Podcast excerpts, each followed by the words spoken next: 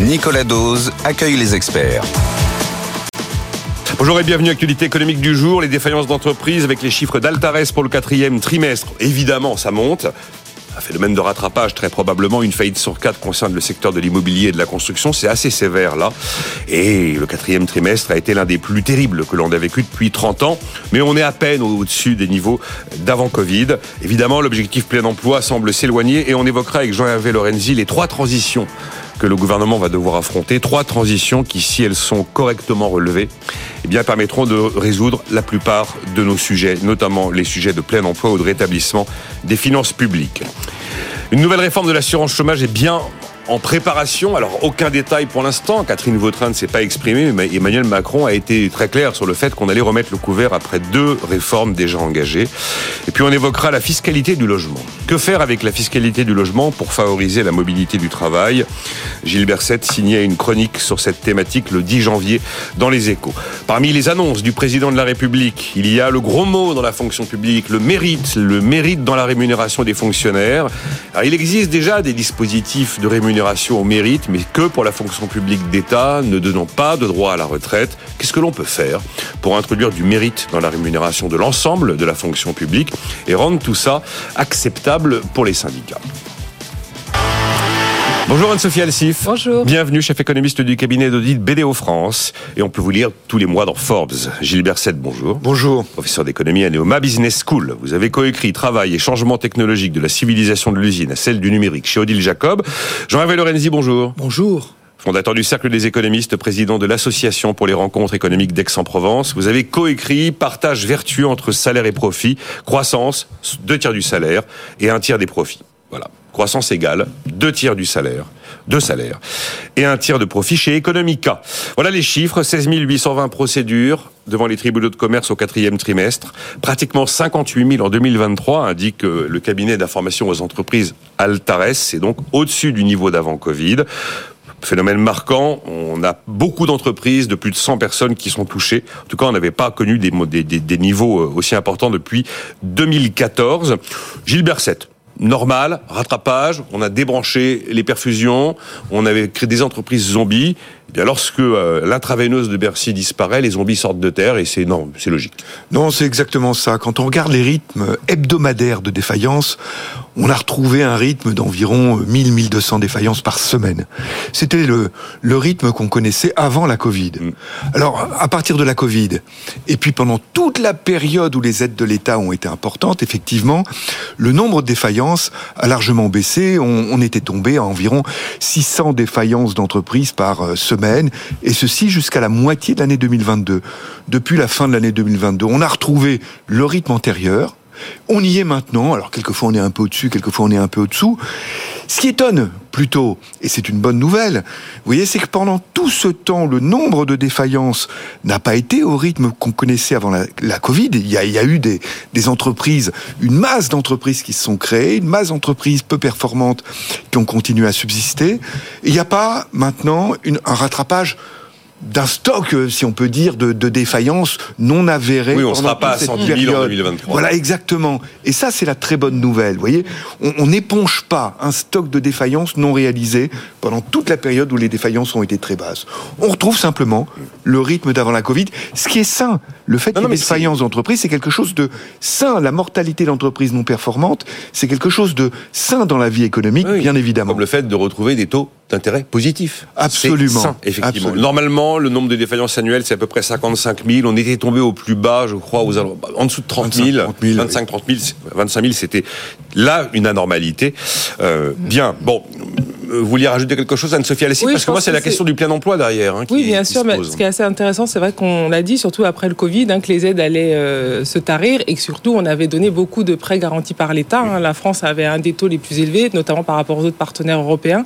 Et donc, quand ces prêts devront être remboursés, il allait avoir vraiment une monticule de faillites et on allait avoir, on, a déjà parlé du mur des faillites. Exactement, on en avait déjà euh, pas mal parlé. Et c'est vrai que là, on, voit plus qu'on est dans une situation de normalisation. Et puis aussi, quand on regarde ce que a publié publié la Banque de France hein, sur l'Observatoire des entreprises, quand certes il y a une entreprise qui fait faillite, vous en avez six qui sont créées. Donc euh, là aussi, hein, ça te paraît toujours un, un chiffre étonnant, mais c'est ça aussi qu'il faut voir. Donc on est beaucoup plus dans une situation de normalisation. On n'a pas eu ce fameux mur dont on parlait souvent chaque année depuis le Covid. J'ai retrouvé un, une note du Conseil national de la productivité qui craignait déjà ce mur des faillites en 2021. Oui, comme la récession, n'est-ce Là, Bercy a donné trois années de répit pour rembourser les PGE jusqu'en 2026. Euh, Jean-Hervé Lorenzi, vous voulez ajouter quelque chose ou je, je bascule Non. directement à l'objectif plein emploi? Parce que c'est quand même... du- La... Voilà. Voilà. Non, non, mais juste une chose, parce que je suis euh, très sensible aux chiffres que Gilbert a donnés. Tout ça montre que l'année 2024 n'est pas l'année de tous les dangers, tout ce qu'on est en train de nous faire euh, monter en pression dans un drame qui nous attend. La réalité, c'est que euh, les, sujets sont à traiter, c'est pas facile, mais dans un univers qui n'est pas euh, obligatoirement et fatalement dramatique. Alors vous écrivez dans les échos, hier, en page 9, le gouvernement est face à trois transitions. Je donne les éléments de départ de votre réflexion, Jean-Hervé Lorenzi, parce que justement la notion du plein emploi y figure. Les transitions, j'ai pas été surpris, vous parlez de la démographie, vous parlez de l'énergie, vous parlez du numérique. Là-dessus, on est à peu près tous d'accord. Et vous partez du, du principe que si ces transitions, on parvient à les mener à terme, eh bien le plein emploi, on l'aura. L'équilibre du commerce extérieur, il sera accessible et le rétablissement des comptes publics sera envisageable. Et là, il nous faut de l'investissement et c'est là où je vous passe la parole pour que vous me donniez l'état de vos réflexions sur comment faire. Alors, le- la réalité, c'est que euh, euh, cet affrontement, le fait d'affronter les trois transitions, la manière dont on le fait, c'est une politique économique. En réalité, ce qui euh, nous est frappant dans la période actuelle et dans les discours politiques, c'est qu'il n'y a pas de politique économique. Alors on dit brutalement, il va y avoir une, un truc sur les, les euh, on sera, on- il y aura moins de normes, ceci et ça. Enfin, c'est pas une politique économique. La réalité, c'est que C'est quand même l'un des premiers aspects mis en avant par les chefs d'entreprise qui leur pourrit la vie. hein. je suis- attendez, Ce n'est pas une- politique économique, c'est un vrai sujet. hein. Non mais vous avez des tas de vrais sujets. Oui, euh, comment euh, on va passer nos vacances l'année prochaine, etc. Et puis vous avez une politique économique. Comment on fait une politique économique?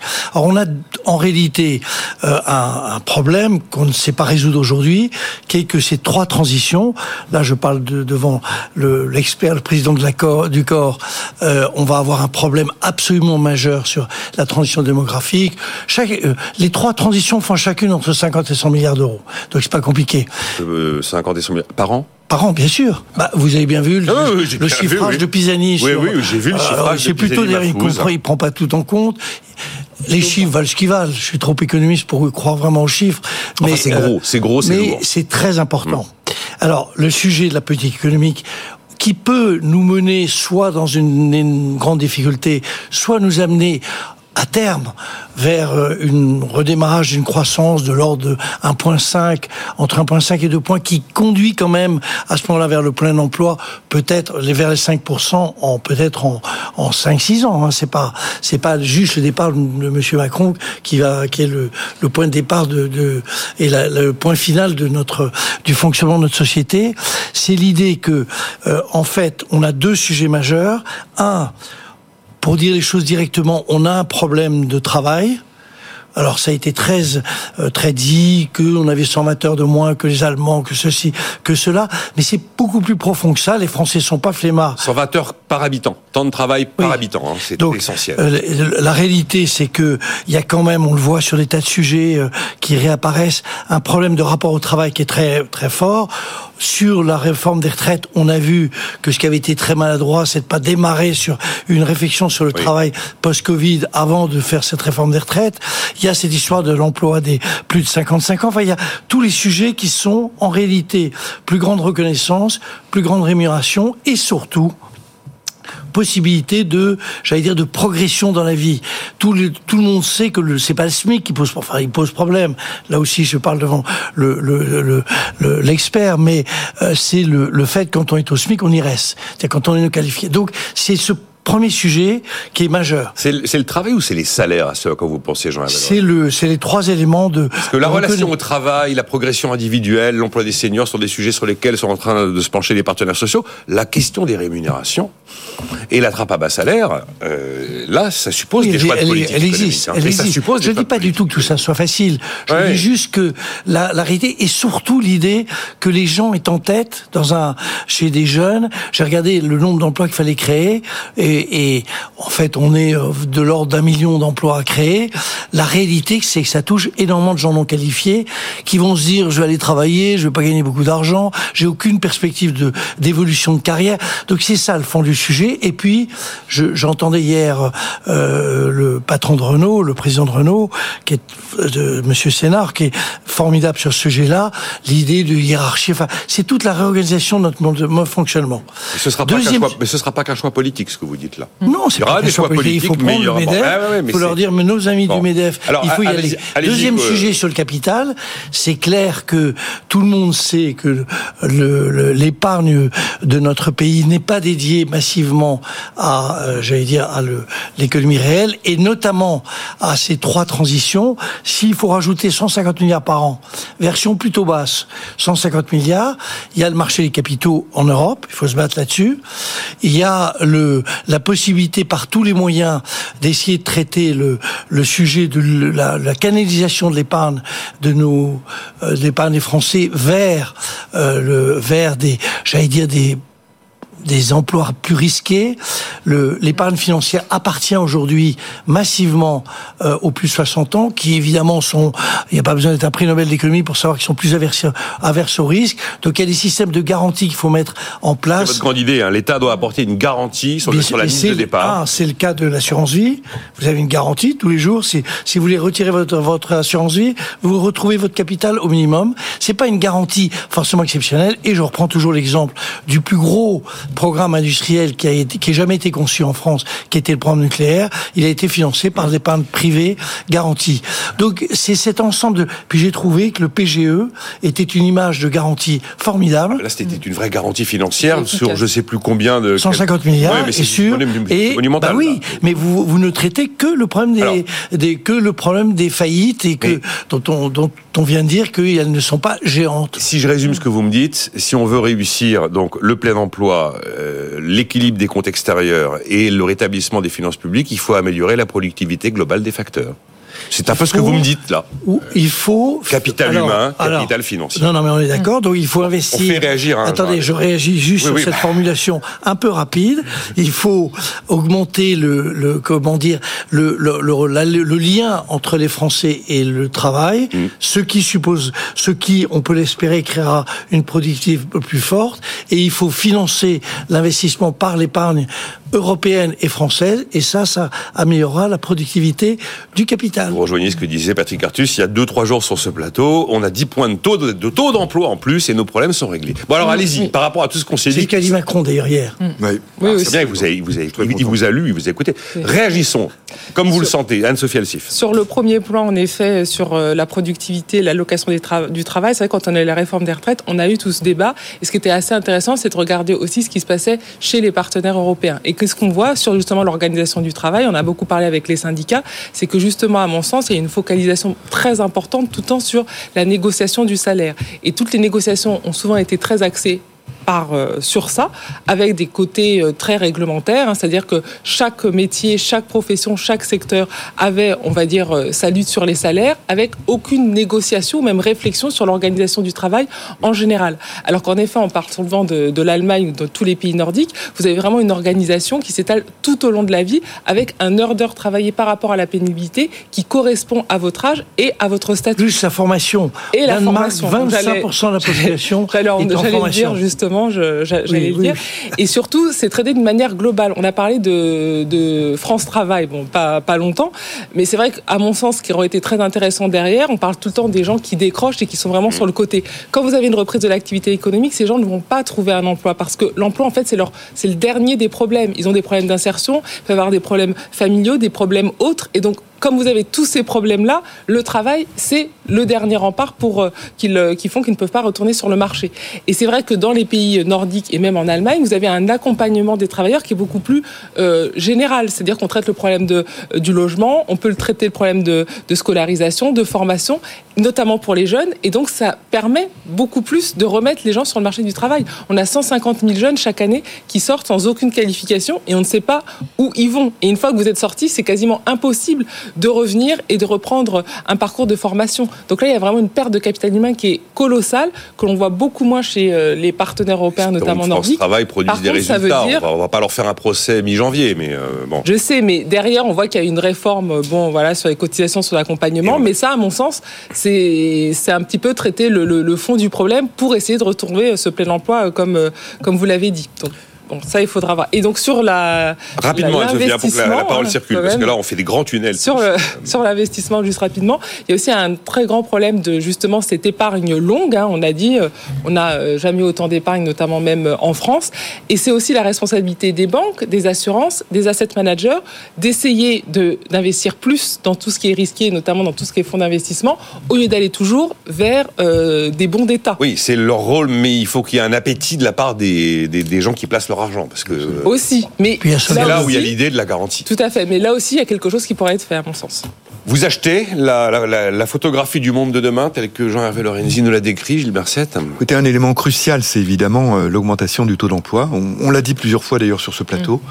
L'augmentation du taux d'emploi, on est à 10 points en dessous de Ouais. pays comme l'Allemagne, on est à 12 points de pays comme euh, comme les Pays-Bas, par exemple, qui sont pas un enfer sur terre, hein, à savoir les, gens même ils semblent assez assez heureux. Et le déficit euh, du taux de taux d'emploi en France, c'est sur trois segments de la population. Euh, c'est d'abord les jeunes, et là il y a une réforme de l'apprentissage qui a été quand même un succès qu'il faut évaluer parce que elle fait l'objet de certaines critiques pour euh, un manque de ciblage euh, euh, qui est dénoncé par certains. Donc il faut l'évaluer, il faut peut-être la cibler un petit peu plus pour qu'elle coûte moins cher, mais en tout cas c'est un succès. Et puis du côté des, des nets, si on peut dire, Donc les gens, les décrocheurs. hein. les décrocheurs qui viennent d'être évoqués, la réforme du lycée technique quand même est quelque chose euh, d'incroyablement euh, efficace hein, pour l'instant. Ça semble bien mordre. Euh, il faut que ça continue. Euh, bien évidemment, les lycées professionnels, euh, il faut que ça continue, il faut que ça se prolonge, il faut l'évaluer, il faut peut-être l'adapter un petit peu. Mais pour l'instant, en tout cas, c'est un succès. Le nombre de décrocheurs pourrait peut-être euh, diminuer significativement dans les années qui viennent. L'autre segment, c'est bien sûr les seniors. Euh, là, il y a la réforme des retraites, mais euh, ça ne suffit pas encore. Ça suffit pas la Il faut- des retraites. Il y a un effet mécanique. Il faut mais- la, il faut l'accompagner par une Ouais. réforme de l'indemnisation chômage. Et pour l'instant, Ah bon, l'accord qui a été signé entre les partenaires sociaux est très peu courageux, je dirais, sur ce qui concerne les seniors, puisque les curseurs n'ont pas été relevés. L'accord, Hein de quel accord parlez-vous euh, L'accord qui a été signé récemment par Ah, les partenaires sociaux. La convention unédique. La Oui, oui. convention unédique. Ah oui, oui, oui. Bah, c'est un- Euh, c'est un peu l'angle mort. oui, Cette là. convention unédique, pour l'instant, fait un angle mort, un angle totalement mort sur les seniors en disant on va avoir une négociation sur l'emploi des seniors. Certes, mais la réforme des retraites est déjà en cours. Donc là, il y a, un petit décalage qui risque de coûter quand même très très cher. Il est, évident que les curseurs doivent doivent accompagner la réforme de la retraite, euh, entre autres pour les, durées d'indemnisation, par exemple. Il faut réfléchir aussi sur la filière senior, le fait que des gens peuvent rester au chômage alors qu'ils ont atteint l'âge d'ouverture des droits. Ceci euh, pour atteindre euh, un nombre de trimestres qui leur permet une indemnisation à taux plein. Vous voyez, c'est des dispositifs qui existent quasiment que chez nous et qui coûtent très cher et qui sont désincitatifs. Et puis l'autre segment, c'est bien sûr les peu qualifiés. Et là, il y a la, réforme du RSA et l'accompagnement qui est envisagé pour tous les, toutes les personnes qui sont au RSA pour les amener pour, sur le marché du travail, Oui, pour euh. qu'on les retrouve sur le marché du travail. Mais je dirais que euh, au-delà de, de ça, ça c'est Ça a commencé de- en janvier, à la de- réforme du RSA. Oui, absolument. Mais ça, c'est une réforme d'une ambition incroyable. Il y a 1,9 million de personnes qui sont au Oui, RSA. oui. Quand même. Donc, euh, c'est quelque chose de, de colossal. Mais la réforme, quand même, phare pour le long terme, c'est bien sûr celle de l'éducation nationale pour nous mettre en situation d'affronter les chocs technologiques euh, qui sont qui sont devant nous. Euh, faut adapter la main d'œuvre, faut adapter le savoir. Et là, la réforme de l'éducation nationale se heurte une grosse difficulté, le manque de moyens. Et les moyens d'où ils peuvent venir? Mais bien sûr de l'augmentation des taux d'emploi. Une augmentation de 10 points du taux d'emploi, ça veut dire une augmentation de 15% de l'emploi, même si les gens sont moins productifs. C'est environ 10 points de PIB en, plus, et ça, c'est des recettes fiscales d'environ 130 milliards d'euros par an. toujours, euh, Gilbert Sett, j'ai toujours une petite réticence quand on me parle notamment de l'éducation nationale et qu'on me dit qu'il y a un manque de moyens. Parce que quand je regarde le- comment est distillé, sont distillés les crédits de l'éducation nationale, vous en avez 49% qui payent la machine et 51% qui payent les profs.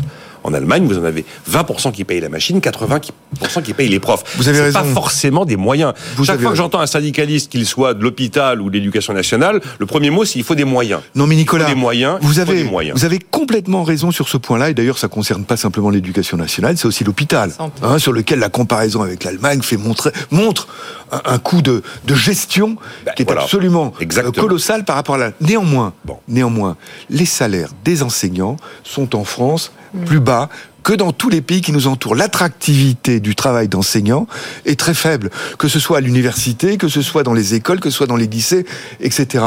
On aboutit au fait que les recrutements euh, se font en, en- en acceptant dans l'éducation nationale des gens qui parfois n'ont pas le niveau qu'ils auraient pu avoir auparavant. Il faut une autre éducation nationale, et pour payer davantage les profs, vous voyez, en plus de la réorganisation que vous préconisez, pour payer davantage les profs, il faut des moyens. Et pour les moyens, c'est l'augmentation du taux d'emploi qui nous les apportera. Car par rapport à ces questions concernant notamment le travail, vous nous avez égrené les différentes choses qui sont actuellement en place. Il y a aussi ce qu'il faudrait faire. Quand on lit Olivier Blanchard, l'ancien chef économiste du FMI dans l'opinion ce matin, il dit qu'il faudra des mesures impopulaires. Et paf, lui aussi se met à citer la réforme de l'assurance chômage. On en a fait deux des réformes de l'assurance chômage en moins de deux ans ou deux ans et demi. Et ce qu'il faut remettre le couvert, c'est l'un- l'une des pistes qui se dessine. Et puis vous avez parlé du logement et vous exprimiez sur le logement dans les échos euh, au début du mois de janvier. Gilbert, on va en dire un mot dans un instant. À tout de suite. Débat et controverse sur BFM Business.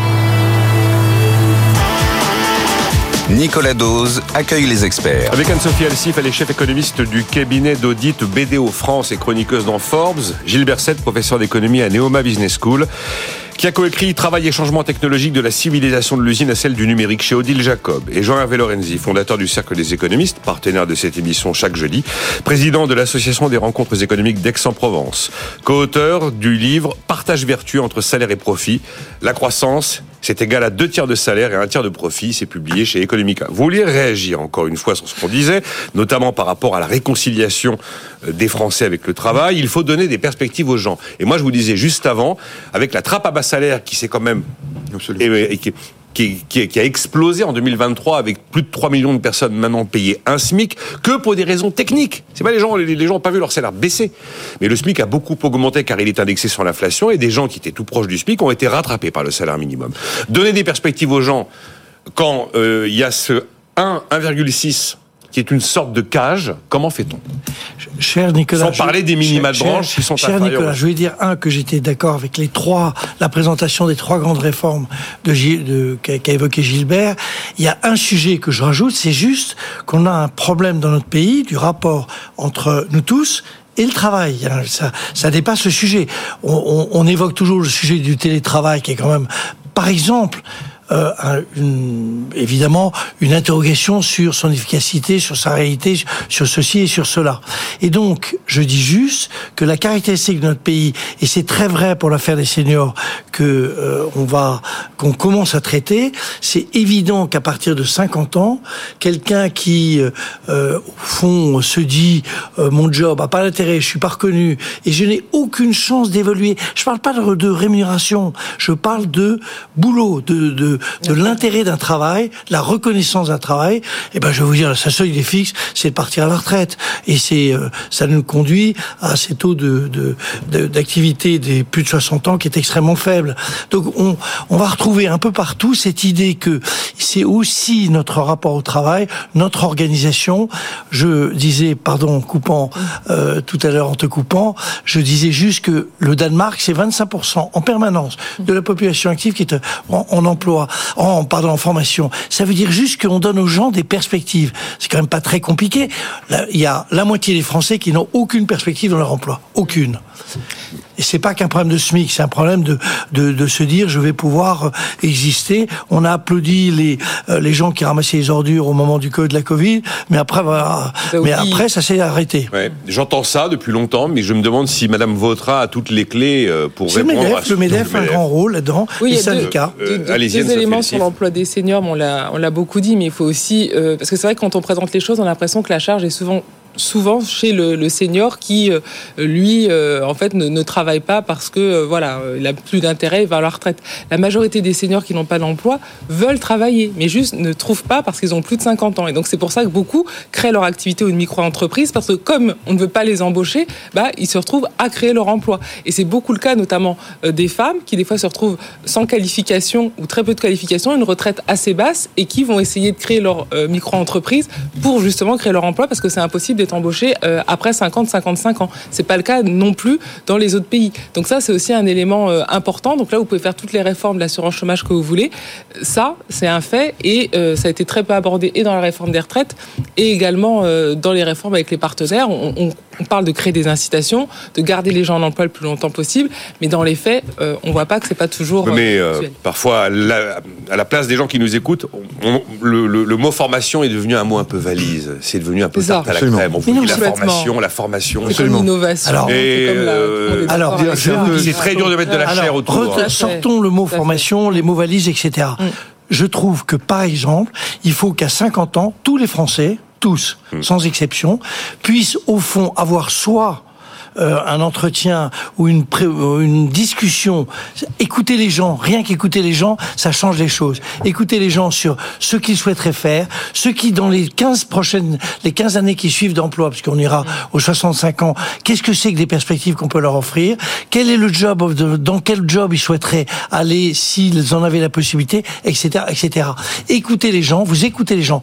Euh, Gilbert a beaucoup parlé de l'éducation, c'est-à-dire l'éducation euh, au- entre 10, entre Ah non, mais c'est 8. c'est- ça, mais c'est c'est un du sujet. Ça, Oui, c'est pas un mot valise, l'éducation, parce que Et- tout est à faire. Mais euh, Oui, mais enfin, l'autre élément- parce que. On parle, Euh, beaucoup- on parle juste beaucoup des coûts, mais il y a aussi un côté, alors pas sur le coût, il est identique pour tout le monde, mais c'est vrai qu'on voit que le fait c'est de désindustrialiser. Dans l'industrie, en effet, vous avez souvent plus de valeur ajoutée, et les personnes qui rentrent avec une qualification faible ont plus accès, de devenir par exemple technicien à bac plus 3, et ensuite de progresser et avoir des postes, euh, on va dire, à responsabilité avec une trajectoire de, de carrière plus importante, parce que vous avez plus de formation par rapport à la mécanisation, ce qu'on a moins avec la servicisation. Donc ça, c'est aussi un élément, euh, un élément qui est assez important. Gilbert, Gilbert, Non, non, mais la, la formation en professionnel et la formation tout au long de la vie professionnelle est- devrait être davantage dur sort et davantage saisie par les partenaires sociaux et, et la, la- la discussion entre les partenaires sociaux sur le- l'emploi et, et la, le- le- les perspectives d'emploi des seniors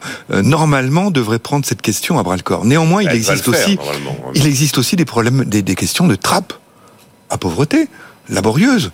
Je veux dire, on est quand même un pays, je crois qu'on est le seul pays avancé au monde, dans lequel la, la disproportion entre les gains salariaux et le coût pour l'entreprise d'une augmentation du, du, du revenu euh, d'une personne au SMIC, bah, cet écart est le plus fort. Hein. Pour donner un chiffre, un seul chiffre, qui a été dévoilé pour la conférence sociale du 16 octobre dernier, c'est un calcul de l'adresse, euh, un célibataire à temps plein au SMIC, pour augmenter son revenu mensuel de 100 euros, eh bien, l'entreprise doit payer 483 euros par mois. Vous vous rendez compte, cette disproportion, près de 500 euros d'augmentation de coûts pour 100 euros d'augmentation du revenu. Pourquoi? Eh Bien, il y a la dégressivité des... Et parce qu'on a mis les, des exonérations de SMIC, on a mis des, cotisations des, des, des sociales. cotises a- à zéro et que dès qu'on sort de ce Il y aura la dégressivité cotises- de la prime d'activité également, la progressivité de l'impôt sur le revenu, qui est quand même une bonne chose. Ouais, Il y a tous ces éléments qui s'ajoutent les je- uns aux autres et qui aboutissent à cette disproportion complète, qui fait que les salariés n'auront pas forcément d'appétence pour se former et pour avoir une mobilité salariale, sachant que cette mobilité salariale leur apportera très peu au regard de ce que ça pourra coûter pour le chef d'entreprise. Donc là, il y a, il y a un véritable Mais il y a problème un à sujet gérer. sur lequel qui n'est pas renseigné. Il faut- Il n'y a pas de. il faut- personne n'a la solution. Il faut réorganiser Par les, les minima sociaux, Oui. ce qui se passe au bas de la hiérarchie des, revenus. Le problème, c'est qu'à coût constant pour les pouvoirs publics, cette réorganisation impliquera des, des gagnants et des perdants. Et les perdants seront des gens qui ne seront pas des nantis, Je ne Et donc c'est quelque chose qui est politiquement et socialement. très J'entends, j'entends dire que le travail doit vraiment mieux payer que le non-travail. Je ne vois comme élément de réponse se profiler, Gilbert, dans les, dans les mois qui viennent, une nouvelle réforme de l'assurance chômage. Point barre. Point barre. Aucune idée de réorganisation. Enfin, je parle même pas de revenir à Milton Friedman et l'impôt négatif, enfin des, des, vraies, des vraies réflexions de fond et des remises à plat réelles. Mais voilà, c'est ça. On fait une, une réforme de l'assurance chômage. On a baissé les indemnités. On a revu la formation, le calcul du salaire jour- journalier de référence. On a créé de la dégressivité pour euh, les indemnités des cadres en ne baissant pas leurs allocations, Leur- Ça, euh, leur, leur leur contribution. leur contribution. Ce qui veut dire que c'est un peu un hold-up. Qu'est-ce qu'on fait là? On, Allez, on met tout le monde à 18 mois même les plus de 53 et plus de 55 ans, on commence à attaquer les montants des indemnités, où on applique à la hache le principe de t'as refusé de job, tu, tu dégages. Franchement, Ce que, ce que vous dites dans l'application à la hache, c'est ce qui existe Oui. dans beaucoup de pays qu'on considère comme des pays très avancés, très humanistes, très respectueux du travailleur et des individus. Vous voyez, les pays nordiques et scandinaves pratiquent ce que Oui. vous appelez euh, une approche à la hache. Hein. mais alors ils mettent. souvent des propositions qui restent souvent dans leur secteur et justement comme il y a un accompagnement qui est beaucoup plus généralisé, euh, le but c'est pas, pas de perdre de capital humain. Cet accompagnement Donc, euh, doit être En contrepartie.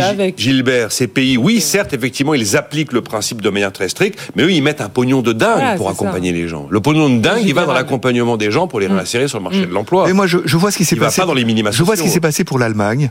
L'Allemagne était le pays malade de l'Europe en 2005, au moment où on a euh, où Gerhard Schröder a, a mis en œuvre euh, les lois Hartz. Maintenant, lois super à gauche, n'est-ce pas pour Voilà, euh, il a perdu les élections euh, de ce fait. Le- L'Allemagne est maintenant un pays avec 3% de taux de chômage et un taux d'emploi de 10 points supérieur au nôtre. Après, il y a Oui, aussi des c'est quelque chose de fort. Il y a, il y a Oui, aussi de la chose- pauvreté, il y a aussi des a- personnes, des travailleurs pauvres. oui, les Hervé, est-ce euh, qu'il faut, remettre une couche sur l'assurance chômage au moment où le chômage est en train de repartir à la hausse en plus? Enfin, il, re- il repart doucement. non, c'est une. Doucement. Attendez, Doucement. nos amis, nous qui sommes économistes tous les trois, et vous qui êtes euh, Journaliste, super, hein. non, Ah non, mais que- journaliste, très économistes dans les débats le matin. euh, la réalité, c'est que on, a, on s'est tous trompés sur l'évolution euh, du, j'allais dire, des, des créations d'emplois et de la- l'augmentation du chômage pendant à 18 mois. Ça fait 18 mois que Oui. tous les organismes de, de, de- d'économie s'expliquent que le chômage va augmenter de manière très forte. Même dans les tout derniers mois, l'augmentation est faible. Donc, arrêtons de penser qu'on sait sur cette affaire quoi que ce soit. On a deux phénomènes clairs. On continue, en fait, à créer très peu d'emplois pour le moment dans une croissance qui est atone, mais on on n'est pas en destruction d'emplois pour le moment. Deuxième sujet, il y a une vous n'y pouvez rien. On ne n'arrivera pas à créer les 10, les 10 points de, de, de- taux d'emploi. de- d'emploi euh, auquel Gilbert euh, tient beaucoup et nous aussi beaucoup si on se retrouve dans une situation dans laquelle tous les éléments montrent qu'il y a une, une, une espèce de réticence aujourd'hui. Les Français sont pas flemmards, ils sont pas devenus flemmards. Ils sont juste, ils n'ont plus envie de redémarrer dans un dans une organisation du travail. Et c'est vrai que il faut que le Medef se secoue un peu. Le Medef, il, il fait rien, il a rien fait sur l'emploi des seniors jusqu'à maintenant. Il faut que tout le monde réfléchisse à la manière dont on re- recolle, raboute, pour employer un, un langage maritime, rabouter, c'est un très joli mot, rabouter, on raboute les Français et l'emploi et, et le travail, qu'il n'ait pas le sentiment euh, qu'il y a euh, euh, des problèmes de santé, des problèmes de présence, des problèmes de ceci. Enfin, moi, je suis effaré ce qu'a dit le président le jour en découvrant hier que euh, il avait euh, finalement, on n'avait pas pris en compte le- les absences de moins de 15 jours euh, dans, dans l'éducation nationale. Et les, et les profs sont pas devenus brutalement tous flemmards. Je veux dire, Tout ça est une, une, une espèce de, de déni de, du problème, du fond, notre rapport au travail. Mais la réponse aujourd'hui opérationnelle qui nous est apportée, c'est une troisième réforme de la, c'est une troisième réforme de l'assurance chômage. Euh, C'est Parce que c'est cosmétique, ça permet. on- n'y a pas de débat sur le fond. Avec euh, Alors, le ça veut dire- que l'on a là. ça veut dire sur l'organisation vous, du vous considérez travail, que sur les, la formation. Sur... Non, mais on, on l'a dit pour Oui, les mais- seniors. Une fois qu'on a dit ça, on va faire encore la réforme, etc. Les gens veulent, tra- veulent, veulent travailler, veulent travailler. On les embauche pas. Donc, vous pouvez faire toutes les réformes que vous voulez. Qu'est-ce que vous voulez faire? Euh, les- les- Enfin, écoutez euh, les je enquêtes, que- les je sais que les témoignages. sujets sont multifactoriels, mais moi, ce que j'entends aujourd'hui sur la réponse politique, on va réformer l'assurance chômage. Et ben voilà, voilà. Non, il n'y a c'est pas non, qu'une- du Oui, réponse. Il n'y a du pas qu'une réponse. Nicolas. Je vais vous, évoquer par exemple autre chose, toujours sur le marché du travail. La France est l'un des pays, sinon le pays, dans lequel le délai, dans le, euh, le délai sur lequel on peut contester son licenciement sans cause sérieuse est le plus long. C'est une menace pour quelqu'un qui, qui, qui, pratique un licenciement, pour un chef d'entreprise, c'est une menace qui est au-dessus de sa tête pour 12 mois. Ouais.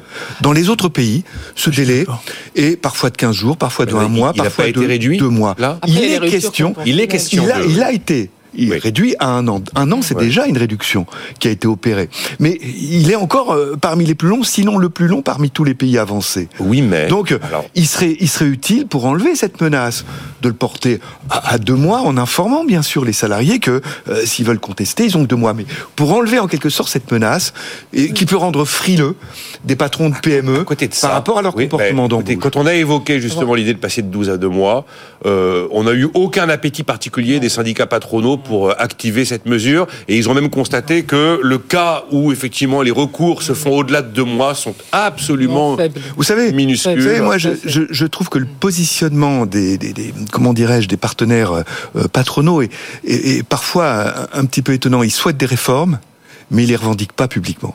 C'est pas faux non Vous plus. voyez, Ouais, c'est donc euh, faux non- on est dans une situation un, un petit peu, un petit peu incroyable. Par exemple, sur l'assurance chômage, il y a évidemment le, le bien commun qui, qui, qui, qui, qui est porté également par le Medef, mais par contre, des gros adhérents du Medef bah, pratiquent des mises au chômage, euh, comment dirais-je, 27 mois euh, avant euh, Oui, l'âge de la retraite, sûr, de façon à ce que leurs salariés bénéficient de l'indemnisation chômage Oui, on fait et que ça la fasse la la soudure. collectivité. Voilà. Donc, euh, vous voyez, il y, a- il y a un petit peu une situation euh, pour, euh, pour, pour les, les représentants patronaux d'écarte- La- d'écartèlement entre différents, Oui, différents objectifs. Elsis. Juste pour finir par rapport aux capacités d'embauche, quand on voit quand même, euh, surtout cette année, enfin l'année dernière, les différentes enquêtes, pour les PME et les ETI, c'est plutôt comment on embauche et comment on garde les salariés qu'on a souvent formés pendant des années et qui tout d'un coup euh, peuvent partir. Donc euh, pour beaucoup d'entreprises aujourd'hui, on a plutôt le problème inverse de comment on fidélise la personne qu'on a formée notamment quand elle est euh, assez jeune. Et on a quand même les ruptures conventionnelles, hein, là aussi quand on voit les, les taux d'utilisation qui ont permis de faire qu'il y ait beaucoup moins de conflits et que les parties arrivent euh, à se mettre d'accord pour voilà euh, partir d'un commun accord. Donc ça, ça a Rupture quand même conventionnelle été, qui a sauvé sa peau d'ailleurs en 2023. voilà, donc, qui a quand Absolument. même été un... Absolument. Un chiffre, a- hein, la Banque Palatine a sorti une enquête, 82% des entreprises veulent maintenir Voilà. leurs effectifs, Donc ça, 13% c'est pas le- les augmenter. Elles ne sont que 5% à vouloir les réduire. Quand j'ai envie de dire, on n'est pas en phase de destruction d'aide. Absolument. Exactement. Euh, on a 11 minutes. Je voudrais avancer. Je voudrais absolument donner la parole pour terminer à Gilbert sur l'histoire de la fiscalité du, du logement. J'ai pas lu le papier, Gilbert. Je sais pas vraiment quoi vous pensez. Le salaire au mérite dans la fonction publique, c'est quand même le gros mot. Alors j'ai regardé. Aujourd'hui, il y a une prime individuelle qui s'appelle le CIA, le complément indemnitaire annuel. Euh, ça peut être c'est individuel, ce n'est que dans la fonction publique d'État, ça n'ouvre pas de droit à la retraite. Stanislas Guérini, qui probablement sera dans la future équipe gouvernementale et portera cette réforme en 2024, avait évoqué l'idée une sorte de le principe un peu de l'intéressement. Voilà, on crée un objectif à une équipe, par exemple, d'agents. Si l'objectif est atteint, bah, ils ont une rémunération supplémentaire pour ça. Vous entendez comment, Jean-Hervé Lorenzi, le- parce que Attendez. les syndicats, eux, ils veulent du salaire qui ouvre des droits sociaux. Oui. Ils y sont très attachés. Mais je, je première remarque, j'ai entendu le président de la Oui. À ne pas, ne pas parler de réduction des déficits publics, mais de réorganisation de l'État. Le problème de fond, c'est que euh, moi, je crois pas que ce soit très compliqué. Je n'y crois pas. J'ai été fonctionnaire pendant une quarantaine euh, d'années. Je, je vois bien que, par exemple, alors, on peut prendre des critères extrêmement simples. La présence les quelqu'un qui est présent toute l'année, ben on dit euh, voilà, il a une prime de présence. Enfin, je veux dire, on peut trouver des choses assez simples. Tu viens bosser, on te récompense pour ça? Non, mais ils sont pas très payés, les, mon cher ami. Les, Oui, enfin, les la. SNCF a mis Donc, en place une prime de présence pendant les JO pour ceux qui. bah, ils, ont, ils ont raison. Ils ont, je veux dire, Bah, intuitivement, c'est la ça me même chose. C'est comme si moi, on me payait parce que je viens bosser. Enfin, on me payait plus parce que je suis Ça présent. dépend combien Oui, mais enfin, je veux dire, vous avez, mon cher Ah, Nicolas, une, une, euh, comment dire, une récompense euh, de nature symbolique et celle de pouvoir tous tous les jours parler à des centaines de milliers de personnes. Oui. Ça n'a pas de prix, ça. Oui. Donc, Non, mais il je, se je veux pas prendre mon cas pour un Oui, exemple. non, non, évidemment. aussi, il est pas bon, il est pas bon. Mais non, mais c'est un, mais non, mais c'est un métier passion que je fais, donc ça n'a rien à voir. Mais je suis je veux vous dire, si vous voulez, euh, au fond, euh, réorganiser l'État. C'est premier aspect, donner, responsabiliser les gens, responsabiliser les, les responsables de fonction publique dans l'éducation nationale, que le que ce qui, ce qui est arrivé pour l'université. Moi, quand j'étais jeune assistant, on pouvait pas changer l'université. Aujourd'hui, l'université, c'est elle qui choisit ses profs. Mm. Elle paye généralement ses profs avec l'organisation qu'elle souhaite. Mm-hmm. Elles ont chaque prof a son propre contrat, mm-hmm. même si c'est un, il est fonctionnaire. Donc, vous voyez, toutes les choses sont plus faciles qu'il n'y paraît. Et puis, euh, il se trouve que euh, ces contrats sont des contrats. Alors, je veux dire, c'est un cas un peu particulier, mais à durée limité, donc on le renouvelle, on ne le renouvelle pas. Donc l'université est devenue totalement autonome. Pourquoi ne voulez-vous pas que un professeur, un, directeur de lycée ou un directeur de collège n'ait pas la possibilité, un, de choisir en gros son personnel, petit deux, peut-être de constater quelqu'un vient euh, de, vient remplacer euh, ses, euh, je vais dire ses camarades absents, et donc à ce moment-là, ben, ce sont des heures supplémentaires, ça revient au même. Donc c'est pas si compliqué que ça, non, non, et c'est très important. Salaire au mérite, Anne-Sophie Alessif, Gilles Berset, vous y croyez? Comment fait-on? Comment on fait passer la pilule auprès de syndicats qui sont accrochés comme un graal à leur fameux point d'indice? Après, la difficulté, Il y a un côté culturel euh, par rapport Alors à moi, j'aime pas cet argument, parce que bon, culturel, on met beaucoup culturel, de vous n'aimez pas l'argument culturel bah C'est valise, c'est valise aussi. C'est valise, c'est un peu valise, d'accord, c'est un peu valise. Parce qu'il faut voir ce qu'il y, a, ce qu'il y a derrière, ça dépend toujours de ce que vous faites et, votre poste. Aujourd'hui, vous voyez, les, les, enseignants, on en parle assez, ils ont quand même des conditions de travail qui se sont quand même euh, énormément durcies par rapport, euh, en effet, ce qu'on a pu connaître hein, il y a encore 20-30 ans, où des fois, moi je suis pas du tout par c'est mieux avant, etc., mais c'est juste des configurations différentes. Et vous avez beaucoup d'enseignants qui se retrouvent à devoir gérer plein de problèmes qui n'ont rien à voir avec leur métier. Un enseignant est là pour euh, enseigner, comme son nom l'indique, sa matière. Il n'est pas là pour faire, pour résoudre des problèmes d'éducation, des problèmes sociaux, des problèmes autres. Et aujourd'hui, quand vous regardez hein, les différentes enquêtes qu'il y a, notamment quand il y a des drames, etc., beaucoup sont quand même confrontés à ça. Avec, vous l'avez dit, une rémunération qui est beaucoup plus faible que dans les autres pays européens et avec une reconnaissance qui est là aussi euh, très difficile.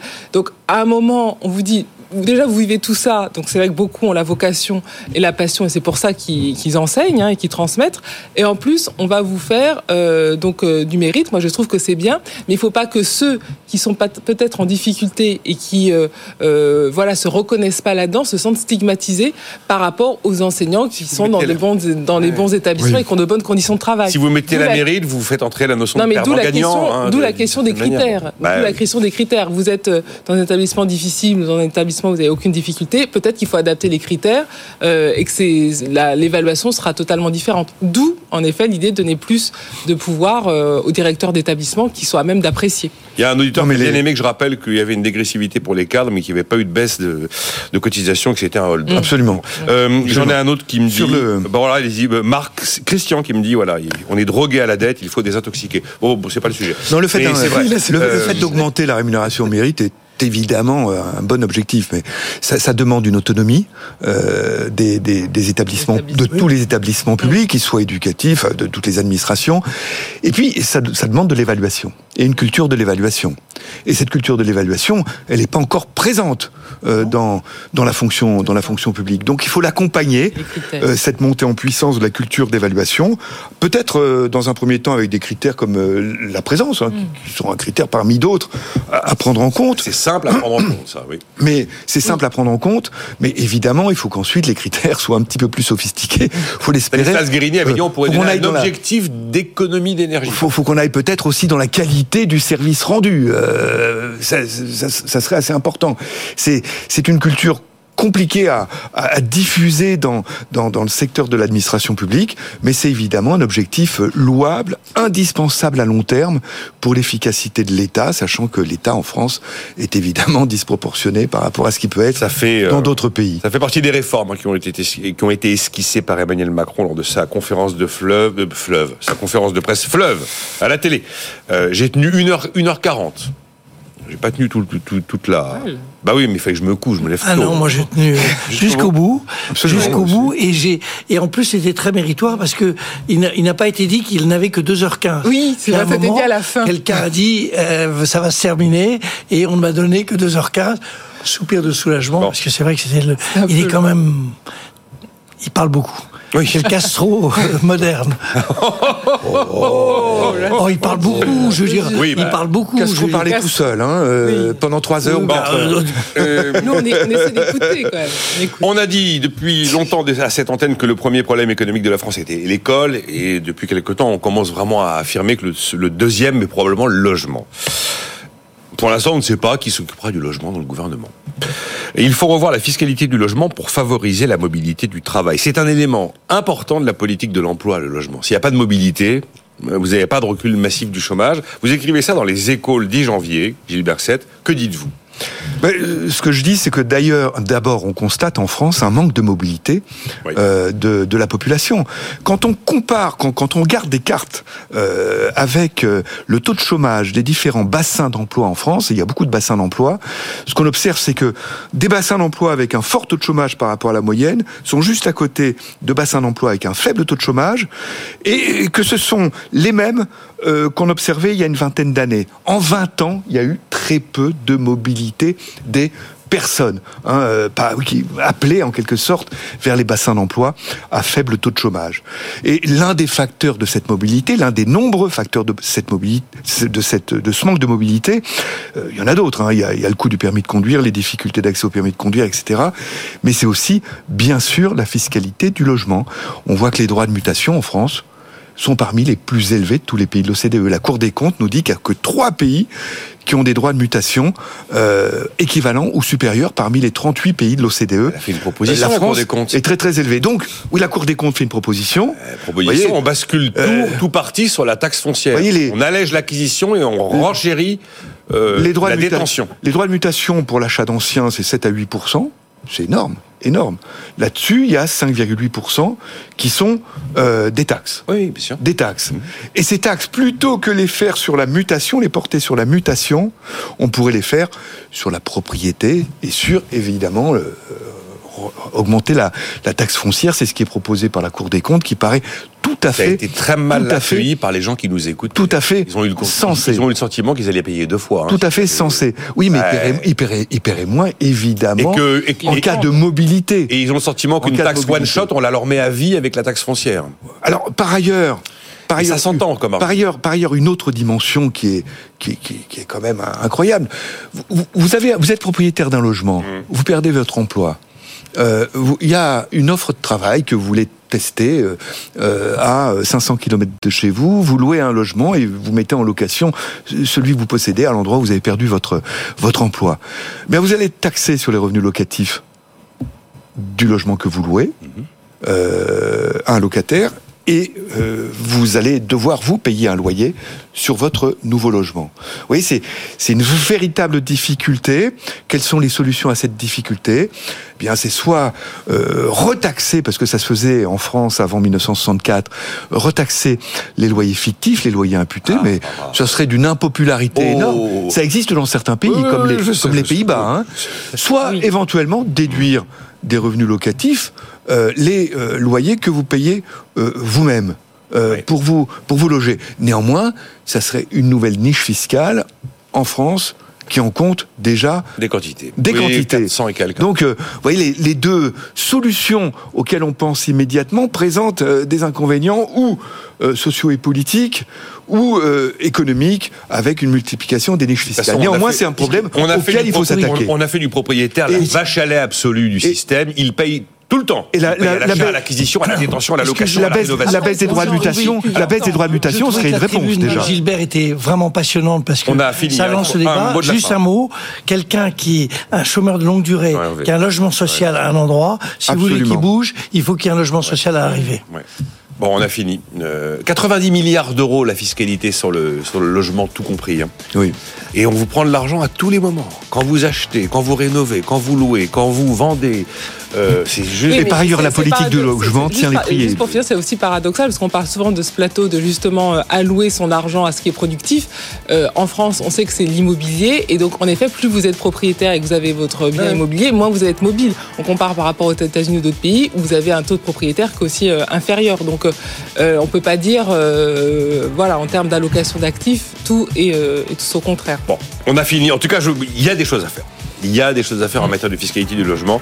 Euh, mais euh, impopularité, j'avais testé hein, ici même. Je peux vous assurer que ça avait été. Euh, j'avais lu les réactions le lendemain par dizaines, les indignations absolues à l'idée de se retrouver avec une sorte de double peine à vie en devant. Bon payer les droits de mutation sous forme de taxes foncières. Anne-Sophie Alsif aujourd'hui, Gilles Berset et Jean-Hervé Lorenzi pour le Cercle des économistes. Rendez-vous demain à 9h.